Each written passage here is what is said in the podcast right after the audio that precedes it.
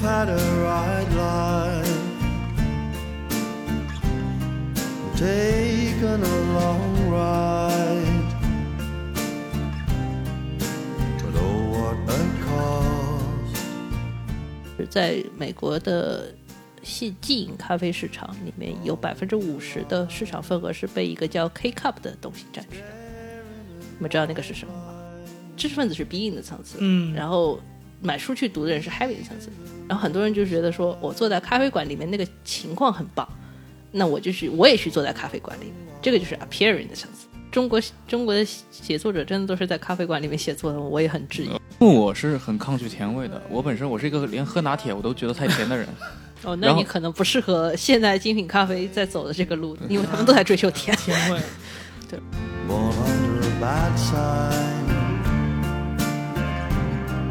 born under a bad sign. Born under a bad sign. 各位听众，大家好，欢迎收听本期的《忽左忽右》，我是陈彦良。我是杨一，那么今天我们邀请到了另一位嘉宾，他也是在，呃，也是参加了去年年底的星巴克烘焙工坊的开业，然后他本身是在第一财经周刊，之前是在好奇心，呃，作为消费记者，同时呢也是作为精品咖啡的一个爱好者，也就是我们的那个许冰清老师。嗯，大家好，就大家可能对咖啡有很多误解。是的，对对， Afterglow. And there's something that she wants to know. 你刚才说到这个事情，就是我我是发现对我来讲，就是咖啡是是不一定每一种咖啡都有很明显的提神作用的啊。我我觉得真的对我是能有药效的，大概是 Costa 的咖啡，因为 Costa 咖啡真的很浓，很多人是会喝到胃痛的。嗯，这其实中国人对于不管不管是咖啡因还是牛奶的耐受度都不是很好，是吧？所以导致了说，实际上中国的咖啡消费市场没有你想象中那么大。所以这是有生理问题的。呃，对，是个生理问题，尤其是乳糖不耐这件事情，就是其实中国人应该更早重视起来的。嗯，就是在我那一代，就是大家小时候都被惯着喝牛奶，对对觉得对，这个东西可以长高。那实际是上确实长高，但是很多人就是从此以后，像我这种，就是到十六岁以后，决定我死也不要喝牛奶了。就除非你牛奶做到做到非常好，像我现在都很少喝奶咖，有时候会有反应嘛。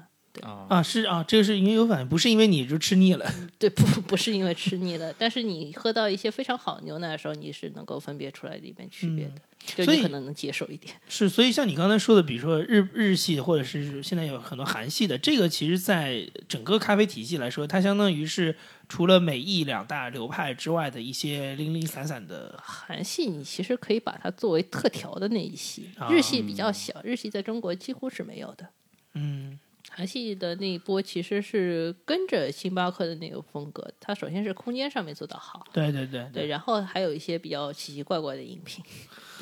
但其实日本国内的精品咖啡做的是非常棒的，嗯，嗯而，且它对，在全世界的一个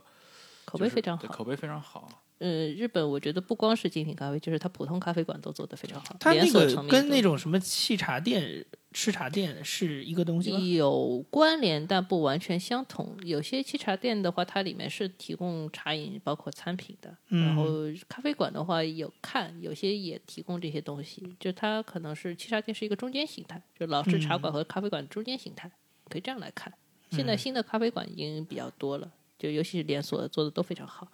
精品的也都不错。嗯嗯，那我们其实知道，这两年上海其实陆续也进来了一些新兴的 品牌，哦，这些品牌可 能就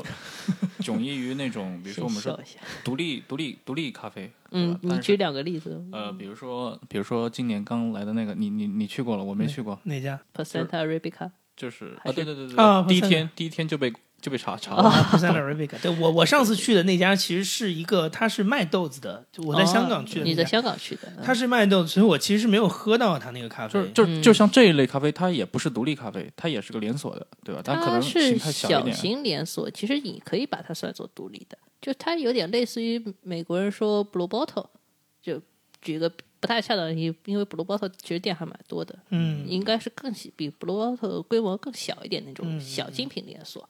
在中国的话，这种会有一些，这两年都已经跑出来了。其实，嗯，像你刚刚说的 Blue Bottle 就是蓝瓶咖啡嘛，它这个距离中国最近的在哪里啊？嗯、台北，台北。对，但还是也在中国里面的。对对对，不好意思， 政治不正确一下。如果你要说，如果你要你要这样来画的话，因为台北那家确实还没有距离上开，海最近的，对吧？还没有啊距离上开，海最近对，真真还没有开，那应该是我想想看，应该是京都。就是已经从营地业理位了置上来啊看，离京都上海是最今近年三月底刚刚开，哦，嗯，对，刚刚开的一家。能能大致介绍一下像蓝瓶咖啡对么这一种个哦，这种其实蓝瓶最早在整咖啡行业出名，并不是因为它咖啡有做到有多好，或者说它有多迥异于那个行业。因为美国的精品的话，其实从六七十年代都已经发展得很好了，就很多人都知道，比如说像星巴克最早的那个店，它是只卖咖啡豆的，嗯，对那对对，它那个豆其实已经有点精品化的一个趋势了。一些小的精品在美国都已经活了有十几二十年，甚至更长。但蓝瓶最早被整个行业知道，是因为它设计感做得好。嗯，就是一般的美式咖啡店，它是不太注重，就是大家都知道，美国人就是那种嗯很随意的那种，就是东西好是好，但是就不会不会做比较奔做放嗯形象，对不会做品 牌。那 Blue Bottle 是一开始我就是做品牌，嗯，这个就是我们周刊这边有一个小的团队叫未来预想预想图，然后他们的话最近刚出了，就年初的时候出的一本书，就是讲 Blue Bottle 的，嗯嗯其实还是从品牌的角度去讲这个事情会比较好。它的整个品牌形象让它整个从行业里面跳出来了，然后但是这个东西跟它的质量之间有关系嘛？因为你呃像餐饮有很多是，你知道牌子做的很嗯响，噱头做的很足，但是大家都觉得吃了之后就很吃亏。呃还好，就是 Blue Bottle 的豆子的话，你即使基本上能达到精品的基准线，嗯不是太好，但是如果你有品牌加成的话，你这个东西很了不得的。啊，品牌的放大效应会大一些嘛。但实际上，比如说真的要去美国的话，我可能就不太会去 Blue Water。我去的话，肯定是为了看它店本身的形象比较多一点。嗯嗯然后的话，他从美国跑出来也最近两年也做的不错，尤其是最开始第一站打的是日本，嗯其实在日本市场是很吃得开的，在东京开了有四家店吧，都做的不错，然后今年拖到了京都，嗯，然后大中华区应该是有计划的，就是台北可能是先，然后上海这边我们有听说可能要在淮海路上选个店。但淮海路具体有哪里可以开这么洋气的一个店呢？我们也不知道。就是像它怎么去 cover 它的这个成本呢？它一杯咖啡大概是一个什么样的价位？嗯，它现在已经被雀巢收购了，所以它不需要考虑成本这个问题，就无所谓。但是我们拿到的一个 Bernstein 的报告跟我们说，就是基本上咖啡店都不赚钱。嗯，呃，全美大概 Top 二十呃的精品咖啡品牌的所有门店加在一起，可能一年再赚一个亿美元吧。哎，那它这个东西，那它怎么没多让少对它怎么让这个行业能够维持下去呢？因为你就是想大家都是维持嘛，所以是不是咖啡这个市场所以它做不很大讲嘛它很讲那种规模效应的？你只有做到像星巴克星这巴样的克这种，对规模效应会给你带来很多的优势。如果你能做到规模效应，那你就是厉害。然嗯后像 Blue Bottle 这种，就算是因为它有风投，最早啊，它也算是行业里面比较少能拿到风投的一个。如果是你正常的一个店做做做做做，就是那个样子了，可能最多开个两家分店，了不起就了，是小本经营嘛。嗯就跟你日常开、开个餐馆是一模一样的事情，维持维持的比较多。国内嗯也是一样的，这这倒很很很有意思，居然风投会愿意投这么一家咖啡店，咖啡店那就是他们认为这个品牌将来是有希望。能够做大，还是说就能够是给看投上资品者牌吧。对啊你看最后退出的结果也非常好，被被雀巢这种大手笔收购了。对，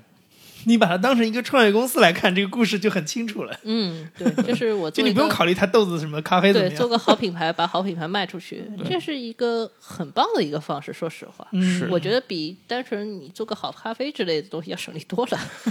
其实你对比一下，像中国那个黄茶，对吧？它后来改名字了嘛，叫喜茶，喜茶嘛对，，啊其实也很像嘛。啊嗯，不过喜茶的话，大家还是在讨论它的质量上面，因为我之前看过一篇文章，就讲喜茶的东西用料是比较扎实的吧。嗯，对， 就是虽然是同样都是那种奶盖的东西，但是它确实对对做的对质量对比较高，是吧？是是，嗯比如说用的牛奶都是最好的，芝士都是最好的，它这个东西。但是像对那是种的比如说乳糖不耐受人群，是不是就对我我也不知道为什么说这一轮奶盖风还能引得这么多中国人去试，大大家都忘记自己乳糖不乳糖不耐的本 质，真的，对，很难的。嗯，对？就其实刚你也提到了那个咖啡市场的话，其实它跟规模效应是有一点关系的，尤其对星巴克做这么大，但是好像因为我过去零星看到一些报报道嘛，就是星巴克嗯其实在美国本土也一直在遇到一些问题，呃，是这样子，其实美国本土的咖啡消费本身就是有分层的。我不知道，可能有一个数据你们肯定都没有听说过，就是在美国的系即饮咖啡市场里面有百分之五十的市场份额是被一个叫 K cup 的东西占据的。你们知道那个是什么吗？我都不知道。这个东西可以看作胶囊咖啡的前身，嗯，就是它是用一颗一颗已经包装好的咖啡胶囊直接出东西的。 K Cup 它是它是一个公司吗？还是说它一种是机器它背后还是的什那个公司叫绿山，绿山的话哦是现在全球对哦仅次于雀巢的一个咖啡巨绿头。山咖啡？对对，除了就是说，它主要是提供原材料和器械会比较多一些。所以你说的 K cup K cup 在美国的玩法，其实就可能是办公室的一个公共区对有一对台对机器，然后每个人往里丢一个胶囊，打是一杯的，咖是啡。的，是的，啊哦，然后这种东西是占了它一半，对，所以其实很多人是不去店里买咖啡的。嗯，这个是一个市场，啊就是剩下的一还有一部分市场是自己在家里面冲的，比如说美式机，美式机在美国非常流行，啊嗯对然后包括说冷泡都是嗯很因为美国人常那见的做个法手动的这种兴趣和能力，那是对对非冠常冠绝全球。对对对我在在家里打冰淇淋的这种，我当时自己在家里面前年吧开始尝试做冷泡，然后去网上查资料，美国人的方式简直是五花八门，什么都有，然后各种各样，非常从非常简单到非常复杂的玩法，他们都能玩出来。嗯，中国就是直接告诉你，你要买最好的器械，你要买最好的豆子，你要买个五百块钱的壶，配上两百块钱的豆子，你能冲出一个好的。但是最后你按美国人的方法，你就是把粉磨一磨，扔到一个乐扣里面，扔扔进加水扔进也冰能箱做出来对，做出来一样很好。啊。这很有意思。嗯美国的美国的消费的分层情况其实是挺严重的，比如说你去喝精只喝精品的人也有，只在办公室喝的也有，只在家里喝的人也有，然后喝那个绿山那个破咖啡也有，嗯，喝星巴克也有，就是他们本巴身菲特是不是每天这样上班路上在喝麦当劳的咖啡，啊，他不是喝什么樱桃可乐之类的樱，桃可 乐，早上喝嘛。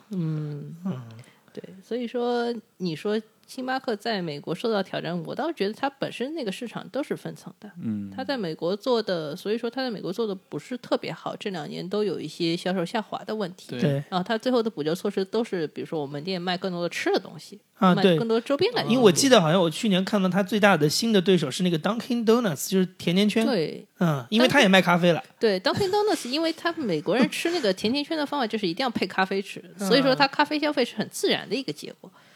这所以说你要说星巴克在美国的挑战，那是自古以来一直有的。对，但在中国市场，其实是它完全开拓了这个市场，嗯所以我觉得在未来几年里面，绝对不会有人去挑战这个，哪怕是 Costa，Costa 那么，嗯，实在是做的是太差了。哎，这是我很好奇的，因为 Costa 被认为可能是更英国风的英那式种风嗯的，对对，为什么 Costa 在中国就没有？啊，星因巴为克这么成 Costa 很简单一个区别就是 Costa 用的是半自动机，啊，对人的要求非常之高，然后出错率非常之啊高，所以它的咖啡其实不稳定，非常不稳定。非常不稳定。对，哪怕你觉得这家店好喝，你第二天在这家店常经常也能喝到一杯很差的。啊，我那个前天看到一张图啊，就是非常有意思，嗯，呃那，看一看就是就是这张图。哦，哦，这个这个红兮兮的是什么？绿兮的呃感绿觉系。绿系的就是星巴克，红系的是 OK 其他一些零星品牌。也就是说，哦星巴克其实是从地图上是垄断了一半市场嘛，而且非常集中在那个西海岸。对，啊这是因不是为东因为海岸顺的着人顺着西雅图来走对的。对对，是不是东海岸的人会更这个我就选择倒上没有专门研究过，但我觉得星巴克整个在美国的布点还是比较均匀吧，就可能在某些市场打的不是很好，嗯但它只要说总体的盘子做的 OK 就可以了。它是它是追求这个东西，哦，对，它确实是它。你看它东岸的这张图啊，就是我我现在看到这张图，基本上它是按照美国的 county，就是按照县来划分，所以是很比一般看到那种州地图要细非常非常多。然后，对对，它整个的布，它里面有。呃，有几家，比如说 Dunkin，然后 Starbucks，然后 Tim Horton，有有一些我都不知道 Tim 是 Horton 是加拿大那边传过来，也是吃甜甜圈的，啊、嗯然后把甜甜圈作为一系，然后卖咖啡作为一系，然后星巴克 Bigby，Bigby 是一系是什么东西，Bigby 我也不知道。 ？Carry Bowl 什么东西？然后可能就是一些更小的对一些对对零对，零然碎后品牌吧它就是用一个颜色来区分，就是每一家相当于是在美就是相当于每十万人口拥有的这个品牌的咖啡店，嗯，然后就很清楚的就是它的西岸是绿色为主，就星巴克嘛。基本上叫星巴克一统天下。，对，然后它的东岸呢，主要都是就是那个 Dunkin' Donuts，我觉然后得还是早期拓店的问题，早期你从哪边拓哪边市场就会比较稳固。嗯然后更更有趣的是它的中中部地区是白的，中部地区可能大家都自己做，other other 就是其他就是其因为我他反正确交实交通去不过方便。对，对确实去过美国非常中部的一个州，就是圣路易斯。啊那个城市就简直大的没有边，就是你没有车根本没有办法出现在城市里的任何一个地方。然后城市中心也非常小，然后根本看不到咖啡店。因为我我我之前去过一次，我只去过我美国只去过西雅图，然后哦我是印象非常深，就是西雅图一个小小的城市居然有这么多的咖啡嗯品牌，就是我我甚至觉得星巴克虽然在那个地方出来，但它可能都不是我在街上见到最多的，它有一个什么叫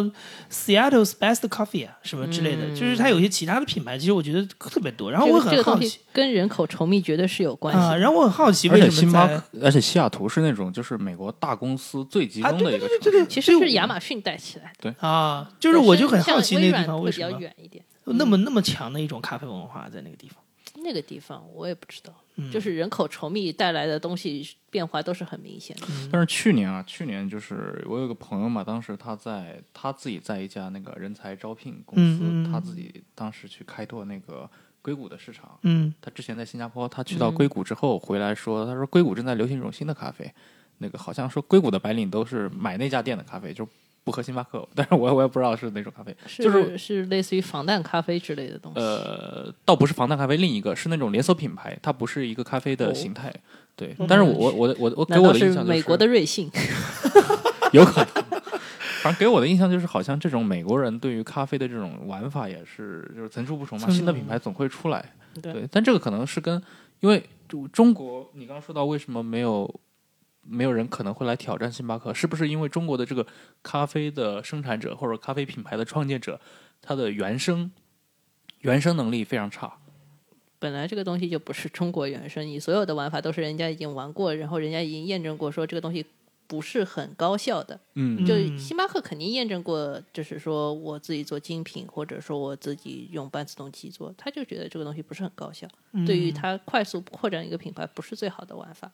所以他淘汰这个玩法，最后剩下的是那种你觉得不高级，但实际上很有效的玩法。嗯我，觉得是这样的。包括好像他他在美国好像已经把那个 Tivana 那条线给停掉了，对吧？对卖茶，他可能就觉得美国市场不够好，但是在中国市场，你可能就是有人会掰这条线。对，那我就放一个最高档的提瓦纳线在我的烘焙工坊里，嗯你就能有意识说，哎，茶也可以这样做。嗯，这都是一些，就是说根据不同市场的不同玩法的一个东西。你可能你觉得你是精品，但你只是在跟星巴克做一个错位的竞争。嗯，对，错位竞争其实比较有效。好像星巴克也在弄一些更就是比烘焙工坊更更高一层次的啊那，种烘焙工门店坊是最高层最次，高层不次那能种不那能种再高了。 那种什么 reserve 这种呢， Reserve 其实要比那个烘焙工坊要低一档低一的。点。它是建于那个绿的那个跟它那个烘焙工坊之间，对，我觉得为什么会有人去追求在 Reserve 里喝手冲，我也是很很惊讶的一点， 就是可见这个品牌的消费者忠诚度是有多高。嗯，哪怕在那个店里面喝那么难喝的手冲，他都喝得下去。但是我我我会觉得，我会觉得有一点，因为从我自己的经验来说，其实上一次如果不是就岳老师带我去喝过一圈上海一些好的这嗯种小的精品咖啡，我可能其实会很迷茫。就是说我我除了确定星巴克这个东西之外，我到任何一个地方我，就你我除了确定星巴克是稳定的难喝以对外，你不能判断其他咖啡是到底的，好不好喝。因为我我因为我我也是一样，我也不是咖啡爱好者，我可能去一家小店，我是会很紧张的。就是说，第一个我不知道这家店的质量，对吧？它是不是是不是符合我的口味？另外一方面，就本身呢，大家也都对这种手冲咖啡其实有一点点陌生，就是它的那套。点单的流程啊，对包括豆子啊，其实你如果没有一点基基基础知识的话，就是当然了，岳老师那时候跟我说了一个很重要的，就是你要主动的去跟那个店员沟通，因为一般店员是、呃，他们态度是不太会像连锁的那种咖啡对店，他会跟你讲，跟你讲，你跟那个跟他说一些最基本的一些需求，好比说你希望甜一点、酸一点什么的，那那他是可以给你推荐一个豆子的，所以他就说你要聊嘛。但是呢，就是我觉得还是对很多一般的不是好这口的消费者来说，这是一个很高的门槛进去的话，嗯确实很高，因为你说到这些精品咖啡，你他既们然本进一本个咖啡馆，你要跟人家聊天才能知道你要喝什么。是这件的呃事情对于很多人来说是很难做的一个事对，情。就是明显它就是它整个跟这个节奏啊、生活状态都是跟我们的这个城市的状态都不太一样，感觉、对吧？对，这种这种门店一般他们的座位都很少嘛，哎就，本身去的人，他们容纳的看上去这整个个客人店里面都坐满了非常懂行 的人，哎，对对对对对对对对对对对，是所有的。人跟咖啡师一个眼神交流就能上来一杯新的东西。没错，我我我上次就特别好玩，我我去最后一家店的，他这个我不知道你还记不记得，我当时问那个店员，我说你们有没有遇到过各种各样的奇，因为那是个精品咖啡的奇葩顾客，他就说了一些，比如说有的顾客让我们拉花呀什么什么的，然后我们话音刚落，然后就来了一对老夫妇，然后进来之后就要了一个呃拿铁之类的，对然后说你要帮我拉个花，但是其实在他那个精品咖啡根本就不卖这个东西，嗯，应该拿拿铁是拉花，但是啊应该是卖、卖一些其他东西，对，就就是他是主打的根本常就见的就是拿铁不加铁这种这种类似于的说啊 法。就是就是就是你知道吗？就是我现成的就还有什么来哎美了式为什么这么多水？我啊为对什么买了杯水？ 就是这种， 就是现成的就给你来了一个，就是这种啊、就是一般大家不熟的那种顾客会对于咖啡的那种想法，他跑到一个精品咖啡要这种需求，对，很常见。 对啊但是因为他的，我觉得他的一个目标受众本身就是一个就是高所谓高级玩家嘛，嗯，你觉得是这个样？呃，高玩可以算吧，就是你说比精如品说一个啡咖啡圈子小很白小，，对但啊是，你让你鼓动一个小白去喝精品咖啡，除了让他浪费所以多浪费一点所以钱这之外，个这个行业除了说人带人以外，其实没有非常好的拓客方法。所以我我们现在都在研究瑞幸为什么能做起来，因为它就是相当于用一个很很低成本的方法在拉很多新客户。当然，它那个咖啡不怎么样啊，但是万一有精品咖啡能做起来，那我们觉得是很厉害的。嗯，确实是有这个问题，就是圈子很小，然后但是按照你刚才的说法，其实即使像美国也，嗯，也是个小圈子，就是嗯精美品国其实是一个 neighborhood 的问题，就是大家都是做社区店，都是做小的店，啊它影响就是那个地方人。比如说，我们有一个著名的共同好友杨楚，嗯，他所在那个布鲁克林对他所在那个区域就是创意非常集中的一个对地方，艺术家什么非对常多，所以说好的东西容易跑出来，容易获得认可，嗯，是这个问题。但中国的话还差一点这个氛围吧，就只能说爱好者之间互相带，或者说你有兴趣，那我带你去喝一圈，你可能就大概能入门。这嗯这过程都是比较艰难的，我也承认。那嗯其实还有一个问题就是，这两年茶饮特别火，你刚才也提到了，你嗯觉得茶饮这个东西真的能在中国市场上对咖啡形成一个竞争的一个作用吗？嗯或者说一个压制的我未可来？能跟一般人想法不是很一样。一般人去看茶饮对于消费市场的一个影响，会看一些新的东西，嗯比如说新的奶茶，或者说比较 fancy 的一些茶饮的东西，气泡茶啊之类的。但我反而是比较乐见于，就是说普通的传统的茶叶市场对于咖啡市场的一个冲击的。这个有一个很很切身的例子，就是我前一阵子去北京出差，呃，虽然北京有一些好的咖啡馆，但是我觉得我的时间上面可能不够，说我腾时间专门去喝那些东西，就可能白天时间排的比较紧。然后呢，我带了家里的半罐普洱茶去。嗯，对我是平时是比如说晚上写东西，我是靠喝茶的。嗯，就中国的茶豆基底是很好的，只是说有一些做烂的地方，就比如说普洱的那两轮茶的爆炒，爆对炒就嗯炒到炒到你妈也不认识那个价格。然后还有就是最近两年又被大家拿出来说，就是那个从从一人一本贝贝家之类一路做到小罐茶那个。哦，对，小罐茶，对对嗯对对对对对，小罐茶确实是一个很好的一个品牌营销的一个东西，但是它实际上茶的内容没有很好嘛。对，但是哎，那个东西跟蓝瓶之间能类比吗？想一想，嗯，应该不能吧。 蓝屏还好，蓝屏它整体还是比较讲究说所谓说民主化的一个东西，就是说大家享受的都是一个极比较极简的设计，嗯那个东西是没有什么门槛消费的，就是所有人都会觉得说这个东西很清新，但不是说觉得这个东西很高级。嗯小观察是就是故意营造一种故弄玄虚的高级感、商务感和送礼需求对对对非常送礼匹配的需一种，它可能更对跟跟脑白金更像。对我给你，因为我可以插播一个很有趣的事。我有一个朋友，之前他是之前一直在这个国际公关公司做公关，嗯，然后呢，他换工作就去小观察面试 了一下。哇，真棒！对，然后你听我好说想，听就对，然后呢，就是结果就是人家就嫌他太洋气了。就说你的这个整个经历，包括我跟你聊下来之后，我发现你的这个公关经验就是思路太过于国际化，嗯或者说就是一嗯看就是那种就是在这种顶级的这些公关公司做出来的思路，就不太接地气。对，他就会觉得这个你跟我的品牌需求是 不契合的。嗯，嗯，就是这是你刚才说的，就是脑白金式的这种，对，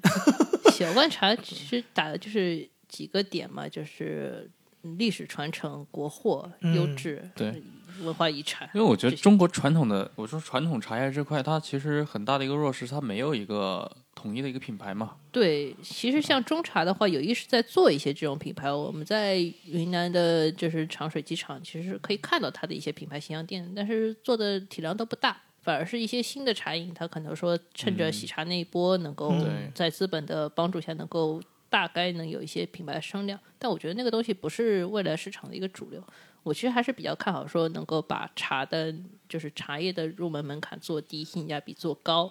然后让普通消费者能够消费得起的一些玩法，比你如说你指的是嗯就是纯粹的那种茶茶饮，对而不是什么奶茶之类。对纯粹的茶饮，因为我受这个影响，是因为我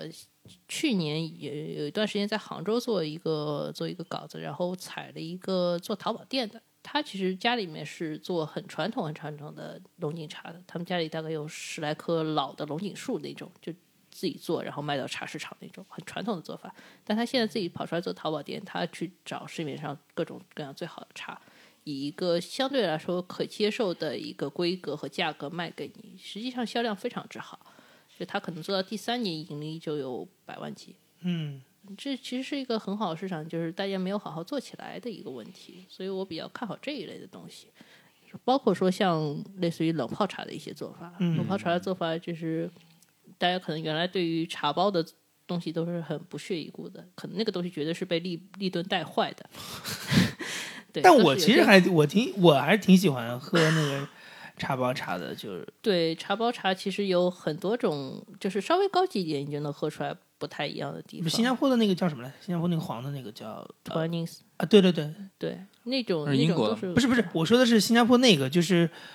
哎，我一下忘记他的名字了，就是就是那个他在那个呃港汇里面有一家那个那个下那午个茶，应该是 TWG 吧？对对 TWG，对这种，TWG 和 Twinis 很多人是分不清楚。就这个 Twinis 已经算是比较呃 TWG 算是这个嗯行业水准是属于哪一种？ TWG 是玩法比较多，我记得他印象中有很多花果茶的产品。对对对对对对，对，那实际上花果茶的东西，中国人接受度没有那么高，呃是因为的会有一种奇怪的味道。说实话，其实过去花果茶在中国是那种上流社会才享用的东西，就是跟上岛其实是一系的。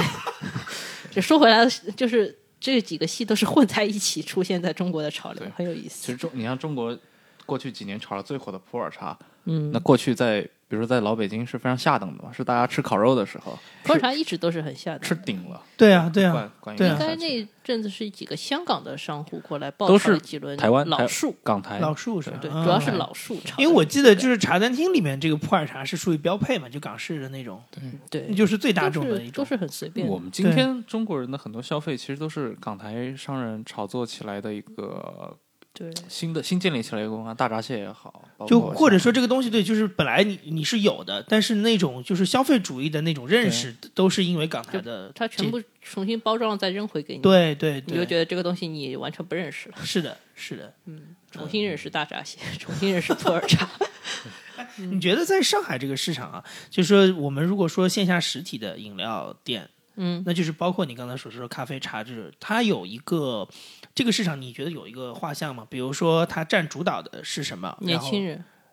那那个呃，哪一是哪一种呢？比如说是咖啡吗？还是中式的茶茶饮？还是说这种奶茶饮？还是说创新饮品？就是我觉得他们的忠诚度是没有的，就是什么东西火火我试是什么。嗯，对你奶茶火了，我是奶茶；你瑞幸火了，我是瑞幸。嗯，对他们来说，只要喝的一个东西是有味道的，都可以。 就我不要喝办公室里面白水，就它这么简这个单。是个社交工具啊，它是背景板，对对吧？对，有很多有很多别的别的功能那。你觉得饮料这件事情在中国人的生活或者一一概念当中，它到底占据一个什么位置？就是或者说，它跟西方人有没有一些什么区别的地方？饮料这个市场会比较复杂，我没有专门研究过，不是很好说这不件，事我。不是说那种啊，我就是还是说刚才这嗯些，就是说实体店卖的这些，不论是咖啡饮品也好，或者茶饮也好，嗯，就说它到底在，因为你如果如果我是这样想，如果它是一个什么火就喝什么，然后嗯完全没有忠诚度的话，那其实就是相对于说这东西对他需求是很低的，就是说在这个人的生活当中，我只要有就好了。就是它是不是一定要是我熟悉的味道啊什么的，就是我不太在意这些。我觉得它可能是个社交工具，或者是一个炫耀的工具，拍拍照片或者是嘚瑟一下的这个东西。那这其实这个本身对他来讲价值不大。嗯，但是就是说线下的实体市场的话，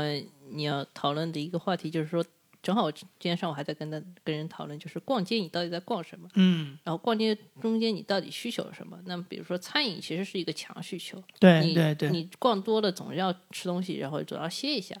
然后有点有点放松的一个情况。是的所以说，但是在中国原来的街铺是没有这种供应的。你你可以想，比如说你原来买饮料，你你会去哪里买？你或者你买的是什么饮料？你可能街边是杂货铺对提供的，比如说成罐水，嗯罐装的、瓶装的，对，康师傅的各康种师 傅、嗯海之盐，对那些很难喝的东西，对那个渠道是非常古旧的，现在已经被打的已经基本上没有了。那现在可能说便利店会多一点，嗯如果一线城市、二线城市可能还是二三线城市还是延续着杂货店的一个情况。那么嗯或说。者是本土超市品牌。对，所以说茶饮或者说各种各样的饮料产品的话，都是打的是这个问题，就是说我打你整个在路上面你休闲的一个强需求。它，我觉得它是有有很强的一个生命力的吧，不是说你完全的社交工具，社交工具是另一个场合，就比如说你在办公室的那个场合，嗯，那个场合你是有是有更多的东西。那比如说外企最早茶水间文化，嗯，茶水间文化你咖啡也可以，茶也可以，都是一样的，只是现在你换了一个比较 fancy 的东西，就是我觉得可能社交工具对那种网红品牌会更更直接一点，嗯，因为网红品牌你会花两个小时或者一个小时去排队，对吧？这个如果你但是你看，像烘焙工坊，它一开始的那几个月的状 态也是这烘焙工坊种一样啊，呀，一样呀，排队排成那个对啊样子。当然，现在就没有人排队了。因为因为大家觉得这已经很日常了呀，所以不嗯会去，他不觉得这已经是网红了。嗯，但我觉得网红店其实是一个很有意思的话题，一个以后可以专门拿出来是是是讨论一下。就是正好过年时候听听另一个节目，然后讲到这个，其实就是居伊德波的景观社会的一个很现实的呈 现。这很适合我们节目这种硬 硬货的，对，对，就是居伊深德深波的把一个大众消费话题聊成了硬货。对，就是居德波的那个理论，就是说你从 being 到 having 到 appearing 的一个劣化的过程。就是他举的一个例子，就是说所有人都看到知识分子会在咖啡馆里面聊天，对对然后所以有些人说我大家都很羡慕这个场景，大嗯家都想成为知识分子。有些人呢，他是去买了很多书，比如说像陈彦良这样，去买了很多书自己去读。然后呢，这个这个层次人是 having 的层次，就是知识分子是 being 的层次。嗯然后买书去读的人是 having 的层次。然后很多人就觉得说，我坐在咖啡馆里面那个情况很棒，那我就去我也去坐在咖啡馆里面，这个就是 appearing 的层次。这就跟现在知识付费，大家花个钱买一个课对是一样的，对就对就是多少人真的把它听完呢，对吧？对对对， 心啊理心理按 appearing 的摩层嘛。次永远是就是说我最终一定要获取到那层用户，这层用户价值是最高就我的。上次说的，就是二十一互联网时代的赎罪券嘛，就是你这突然我就想到了上次，就是前段时间那个阎连科出来演讲，讲那个博尔赫斯那本《南方》嘛，嗯他就提到一个说，中国国内现在都是苦咖啡文学。就什么叫苦咖啡文学呢？就不是说你写的是小情小调这种话啊，嗯说你所有的文学作品都是在咖啡馆里面写出来的，这就导致你在咖啡馆里面写一些苦难的题材，你在咖啡馆里面写一些少女的成长，你在咖啡馆里面写一些呃中老年人的问题。尽管你的题材不同，但你写出来的那个魂儿是一样的。就是因为你的整个这个背景是嗯一样消的，费就是他整个批判消费主 义了，对对，他是整个批判消费好主吧义。对他是他是认为你在工地上写出来的东西，跟你在咖啡馆写出来的东西是不一样的。看一但下吧。中国中国的写作者真的都是在咖啡馆里面写作的吗，我也很质疑这哦我个。也对我也不他们清楚到底是在上岛还是在精品咖啡馆里面写作 呢？对吧？其实有点有点小区别的。当然，嗯对精品对咖啡馆一般都不适合写作，说实话，啊，对，是大，家交流的交流的空间反而会更多。对对，但是这个其实是是有好有不好吧。好就是说，你作为一个消费者，你能够更快的了解到相关的信息；不好就在于这个会加速你的小圈子化的一个过程。嗯，就是你进去像对暗号一样坐下来，跟老板直接开始聊了起来。就外行外面人看你都觉得你很对奇对对对就是这对个对店很奇怪，我该不该进去？对就对回对到你的那个对问题，这是我，这是我，不过我很好奇，你们比如说你们去个咖啡馆，你们不会看大众点评吗？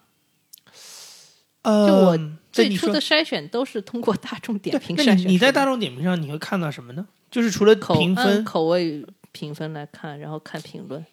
看他提供的具体提供了一些什么东西。当然，我也有撞到过雷，就是评分很好，觉得我觉得很糟的店也有。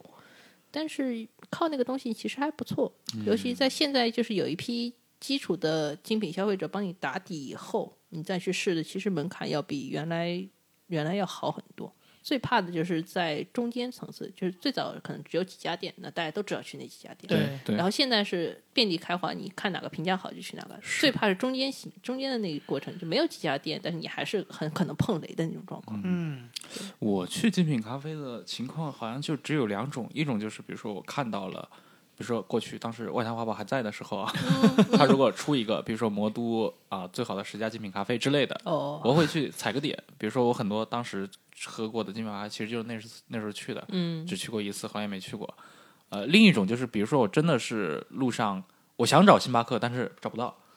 但是我发现了有一家独立的咖啡店，那你这样撞雷的几率还挺大的。但那种情况只能怎么样？就是只能判断，只能是吧？就是从它的装修呀，从它的这个地理位置，从它的一个姑姑毛姑姑，它的一个就是阅包读括经啊你什么的，对，对，包括里面的这个人的客流量啊什对么的，对，就是你对对它实力做一个大致的一个评估。现在我去街上，如果像你这样我去撞店的话，我其实有一些比较简单的方法，你先看他用的机器，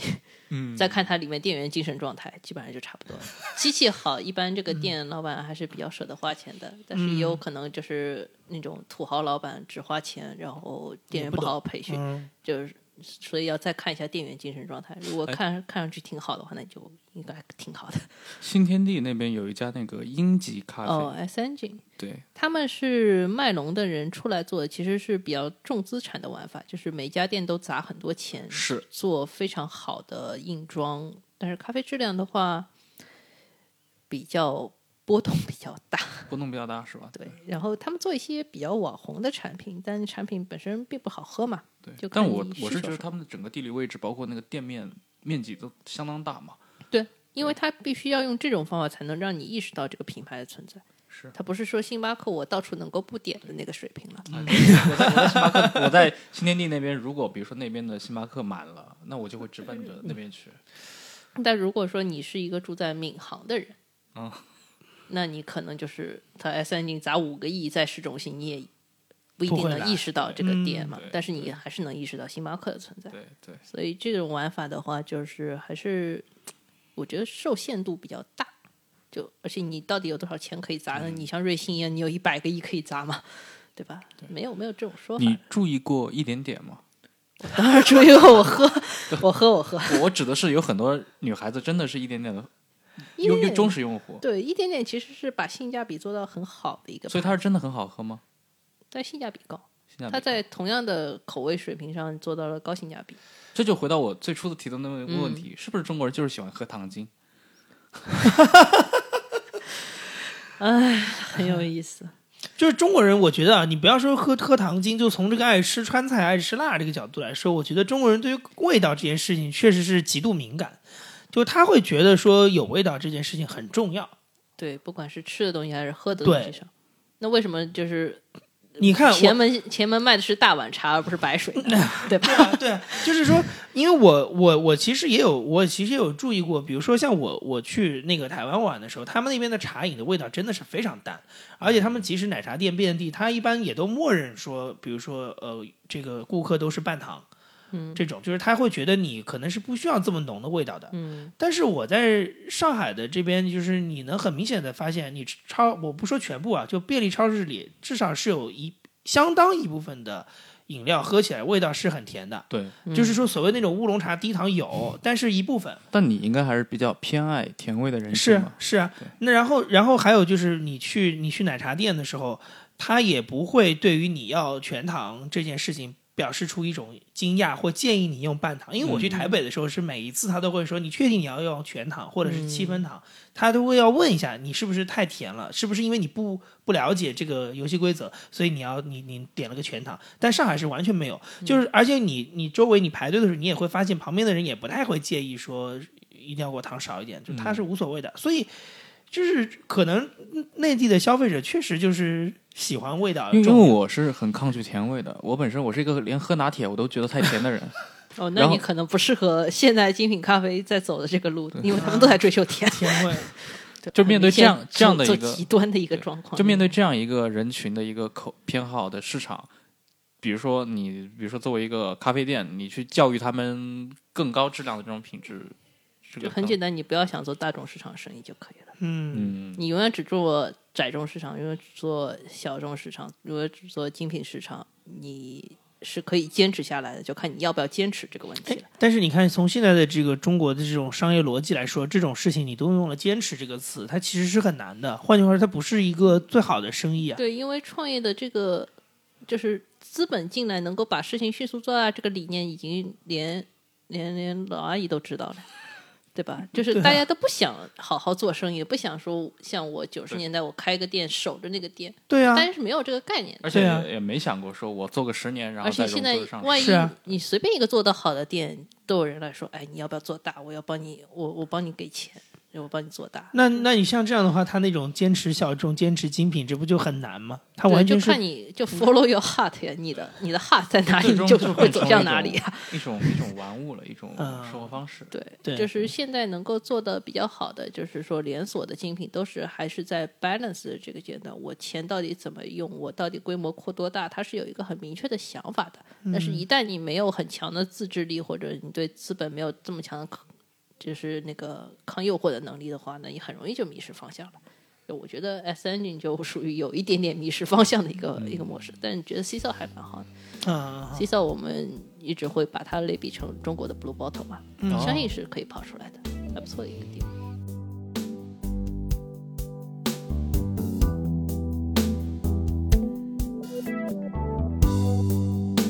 Said I'd be your lover. You laughed what I said. 那非常感谢今天岳老师来跟我们普及了这么多关于精品咖啡的知识，呃然后也希望今后我们聊一下，像刚刚也说过了，像网红店呀、啊像那种各种消费类的题材，其他话题的话，以后岳哦老师还是要嗯欢迎大家找我 聊商业地产的题材，我本身是一个商业地产记者。地产可以啊，对，其实上上个。对，其实上个礼拜那个上上个礼拜李嘉诚退休的时候，我当时满上海想找个人来聊聊他呢。 嗯，不过李嘉诚你很难用哦一个一个类别来说，对嗯对，然后还是推荐大家可以去看这个《第一财经周刊》，就是袁老师三不五时就会有一些非常长篇的特稿，对甚至是封面的主报道要。是因为周刊人比较少，对对对，因为这个我们今天主要的两个话题，一个是烘焙工坊跟云南的这个就是咖啡园，其实岳老师都有投稿，所以还是要支持一下这个杂志偶。偶尔支持一下原创内容也挺好的。没错没错没错。好，那这期就到这里。好，呃，大家再见，拜好大拜家。再见。 When hatred with his package comes, you forbid delivery. And when the hunger for your touch rises from the hunger, you whisper you have loved enough.